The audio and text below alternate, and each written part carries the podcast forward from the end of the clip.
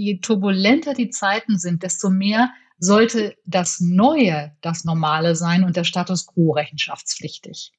Zuversicht ist eine absolut elementare Urkraft, die ganz, ganz sicher in meiner Kindheit auch durch meine Mutter gelegt wurde. Das ist einfach so. Also wenn du diesen Urglauben an dich selbst durch welche Umstände auch immer als Kind nicht mitbekommst, dann ist es wirklich schwierig, in einer solchen herausfordernden Welt deinen Platz zu finden, dich nicht an Äußerlichkeiten festzuklammern, ja, weil das ja im Prinzip dein Rückgrat und auch dein vielleicht auch ein Stück weit dein Panzer ist, sondern im Prinzip auf dich selbst, auf deine innere Urkraft zu vertrauen.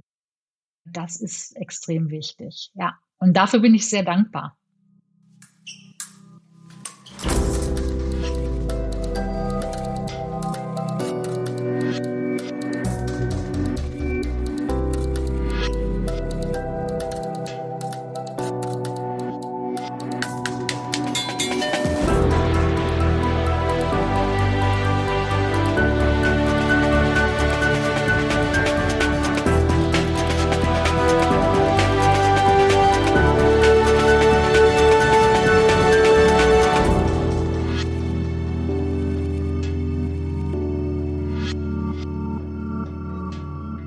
Herzlich willkommen zu unserer Durchwächter-Episode Nummer 42. In einer Welt, die sich immer schneller verändert, müssen wir raus aus der eigenen Komfortzone, behauptet die Unternehmensberaterin Anja Förster. Auf Business-Konferenzen fordert sie ihr Publikum auf, liebgewonnene Lebenskonzepte zu hinterfragen. Viele Glaubenssätze, die in der Gesellschaft als normal gelten, werden immer weniger funktionieren. Und Förster behauptet auch, wir leben in einer unüberschaubaren Welt, in der sich alle Lebensbereiche rasch verändern werden. Mein Name ist Timodin und ich wünsche euch jetzt viel Spaß mit Anja Förster und der neuesten Episode des Durchfechter. Ich trete ja in meinem Wirken, also sei es jetzt durch die Publikationen oder auch durch die Vorträge, die ich halte, sehr deutlich für Freiheit in Selbstverantwortung ein. Und das ist ein ganz wichtiger Punkt, der auch ganz viele Menschen auf die Palme bringt. Ich bin in einem ganz traditionellen Umfeld aufgewachsen. Vater war kaufmännische Angestellte, Mutter Hausfrau und äh, die waren so die typische Generation Wirtschaftswunder. Mach das, was von dir erwartet wird und alles wird gut. Du wirst an dem steigenden Wohlstand partizipieren. Das war tatsächlich so meine Prägung und die natürlich durch ein Schulsystem, was ja auch sagt, bitte innerhalb der Linien malen. Es gibt eine richtige Antwort und eine falsche Antwort und das ist so auch schon vorbestimmt und hinterfragt das bitte nicht. Das heißt also, ich bin tatsächlich auch ins Studium gegangen, habe in Deutschland, in den USA studiert Wirtschaftswissenschaften, bin danach in eine große amerikanische Unternehmensberatung gegangen. Also alles sehr sehr in diesem Sinne, ja, tu das, was von dir erwartet wird und alles wird gut. Und ich habe gleichzeitig tief in mir so eine Stimme gespürt, die dann schon mal gesagt hat, warum ist das eigentlich so und warum muss ich mich an diese Regeln halten?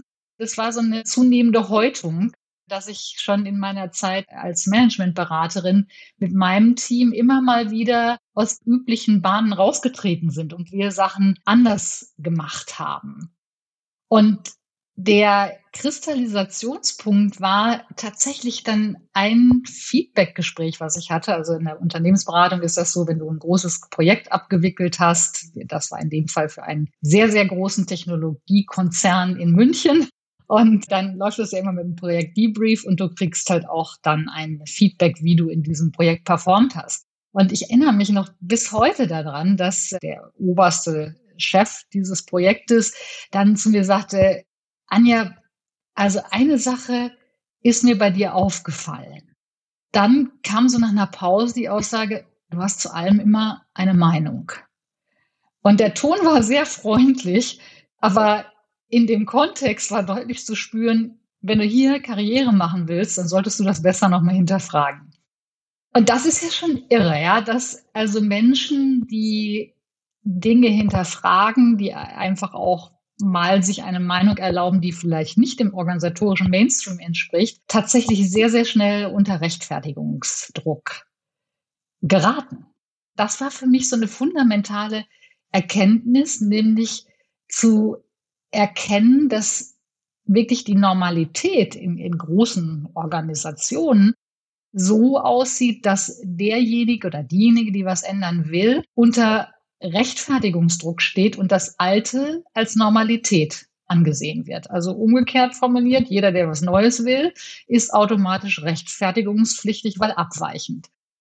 Ich habe da ziemlich schnell danach auch gekündigt ähm, und äh, ja mich entschlossen, dann halt mein eigenes Ding zu machen, Bücher zu schreiben und dieses Wissen eben auch in die Organisationen äh, per Keynote oder Workshop zu tragen. Und ja, das war natürlich am Anfang sehr, sehr herausfordernd. Ja, du musst ja erstmal deinen Platz finden, du musst deine Stimme finden, du musst dich in gewisser Weise eine Identität draußen im Markt geben. Das war sehr herausfordernd. Interessanterweise jetzt viele Jahre später 20 Jahre später und auch zwei Spiegel-Bestseller-Bücher später, kriege ich natürlich so als Rückmeldung, ja, Anja, das ist ja super und äh, äh, wie du das gemacht hast. Aber, und dann kommt so, ja, aber ich kann das nicht. ich, ich kann nicht. Ich möchte zwar gerne aussteigen oder ich möchte mein Ding, eigenes Ding machen oder ich möchte die Organisation verändern, in der ich bin, aber ich kann ja nicht. Und dann kommen so x Gründe. Meine zweite Erkenntnis eigentlich aus dieser, dieser Entscheidung und auch dieser Richtungsveränderung, die ich da in meinem Leben vor mittlerweile zwei Jahrzehnten gegeben habe, ist, dass tatsächlich wir oftmals vergessen, dass wir die Freiheit haben, wählen zu können. Das ist fundamental. Und das ist so der zweite Punkt, der sich wirklich durch meine Arbeit zieht seit all den Jahren, ist, sich diese Freiheit zu nehmen, das Leben und die Umstände, in denen ich mich befinde, zu gestalten.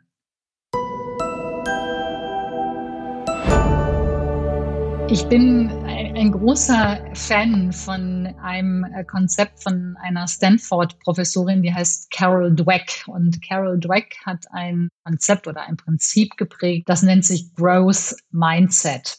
Sehr vereinfacht unterscheidet sie in zwei verschiedene Typen.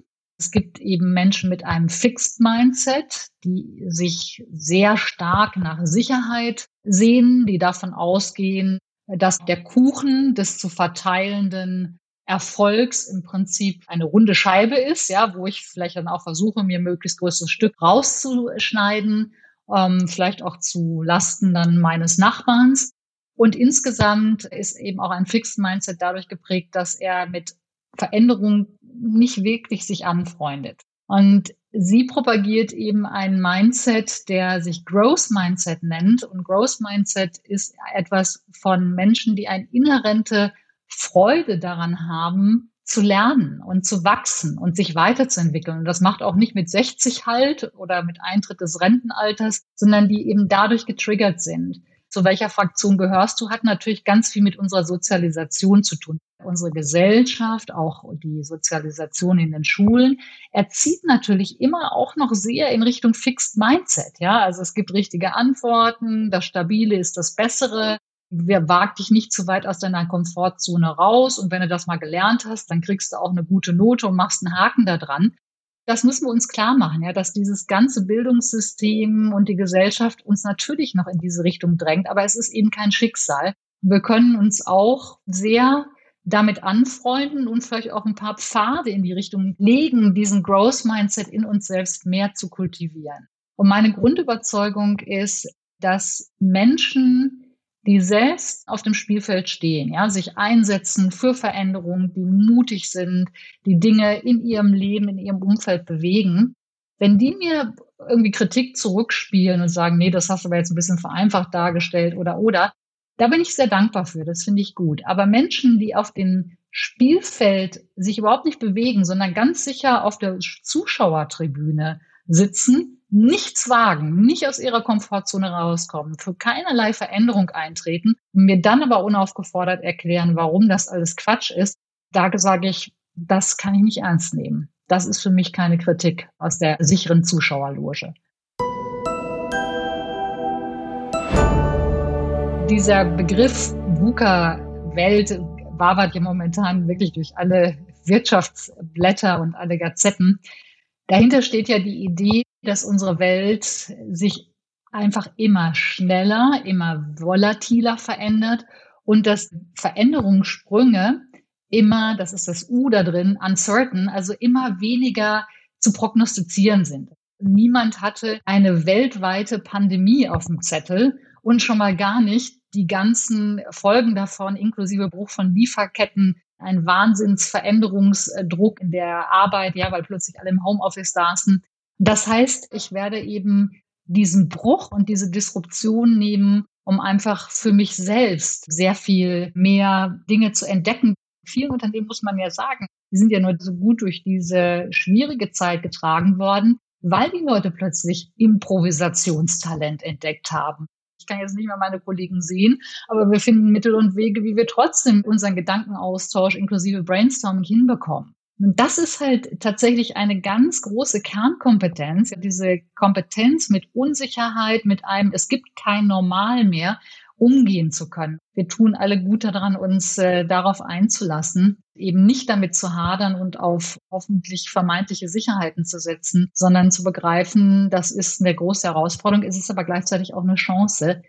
Wenn du erstmal anfängst, quasi über diese selbstgesetzten Grenzen hinauszugehen. Also zum Beispiel zu kündigen und nicht zu wissen, wie dein Leben aussehen wird. Ich hatte ja kein Geschäftsmodell in der Tasche und keine Blaupause. Ein Buch zu schreiben und nicht zu wissen, wie man das richtig clever vermarktet. Äh, meine erste Keynote in einem Unternehmen zu halten und zu denken, wie mache ich das jetzt, ja, dass die Leute davon angesprochen sind und wirklich auch Energie fließt mit dem Publikum. Und das hat eben ganz viel zu tun, einfach mal zu springen und es einfach zu probieren, auch reflektiert genug zu sein von Fehlern, von Dingen, die nicht gut laufen, das für mich auch wahrzunehmen und damit konsequent dran zu arbeiten. Und das ist uns auch Growth Mindset. Nicht, dass du alles auf Anhieb und im ersten Anlauf total toll hinkriegst, aber diesen, diesen Willen hast, auch aus deinen Fehlern, Irrungen und Wirrungen zu lernen und die immer wieder in Reflexionsschleifen einzuziehen.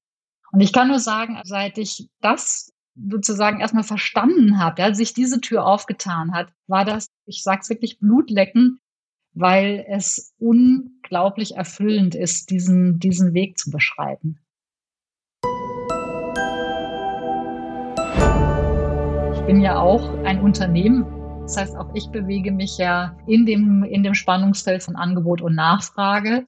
Auch ich musste damit zurechtkommen, dass die äh, Pandemie dafür gesorgt hat, dass ich quasi Berufsverbot hatte. Ich konnte ja nicht mehr auftreten. Das war ja von einem Tag auf den anderen erledigt. Ich konnte sicherlich ein paar Sachen online machen, aber auch nur bedingt. Viele Sachen sind auch einfach gecancelt worden in der Zeit.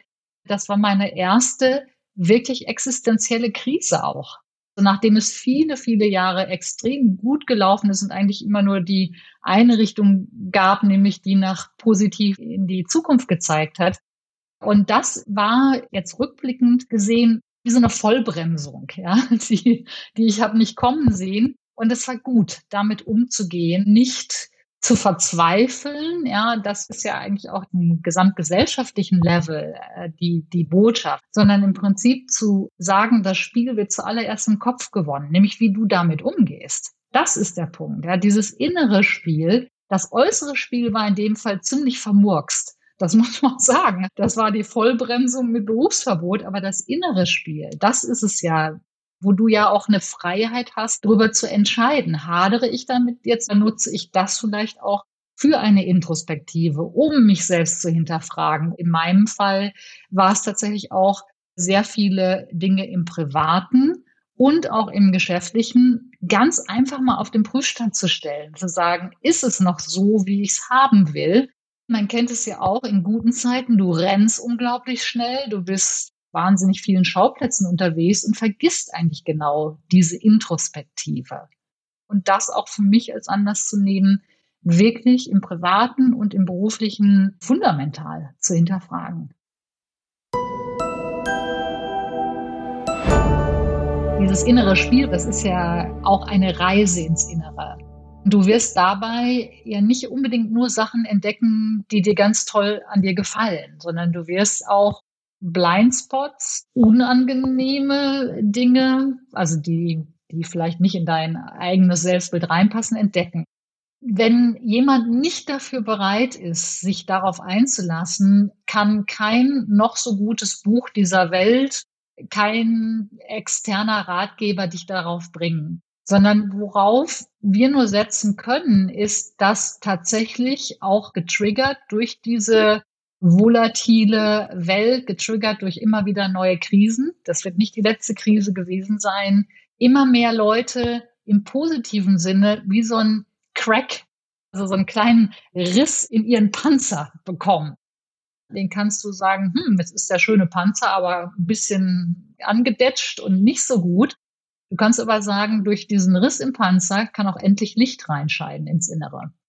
Und darauf sitze ich. Diese Bereitschaft von den Leuten, ja, die diesen Riss in ihrem äußeren strahlenden Panzer erstmal zugelassen haben, sich darauf einlassen, die sind wunderbare Reisegefährten auf dieser Transformationsreise und auch wunderbare Gestalter einer Wirtschaftswelt, wie ich sie sehr viel mehr sehen möchte, nämlich eine Welt, die den Menschen einfach sehr viel mehr in den Mittelpunkt stellt, die sich von alten Standardkonzepten und, und Fixit-Lösungen und es gibt nur einen Weg und das heißt, die Umsatzkurve geht nach oben, eben verabschiedet und sagt, das ist einfach zu simpel und auch zu eindimensional. Wir müssen wirklich neue Antworten darauf finden. Und die sind da und das merke ich auch in meiner Zusammenarbeit. Da ist dann auch plötzlich Chemie da zwischen diesen Leuten, die sich finden und ich merke es eben auch, wenn ich mit denen zu tun habe, dass da sofort Energie und eine richtig gute Chemie da ist.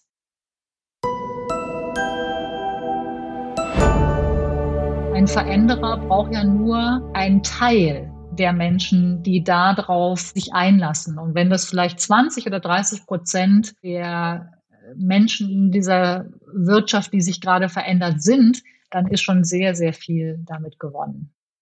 Wenn wir über Veränderung sprechen, dann ist mir klar und auch jedem, der da aktiv Dinge vorantreibt, also sei es jetzt äh, jemand, der in, für New Work extrem eintritt oder sei es jemand, der das Reporting eben auf sehr viel holistischere und vor allen Dingen auch umweltverträglichere Aspekte setzen will.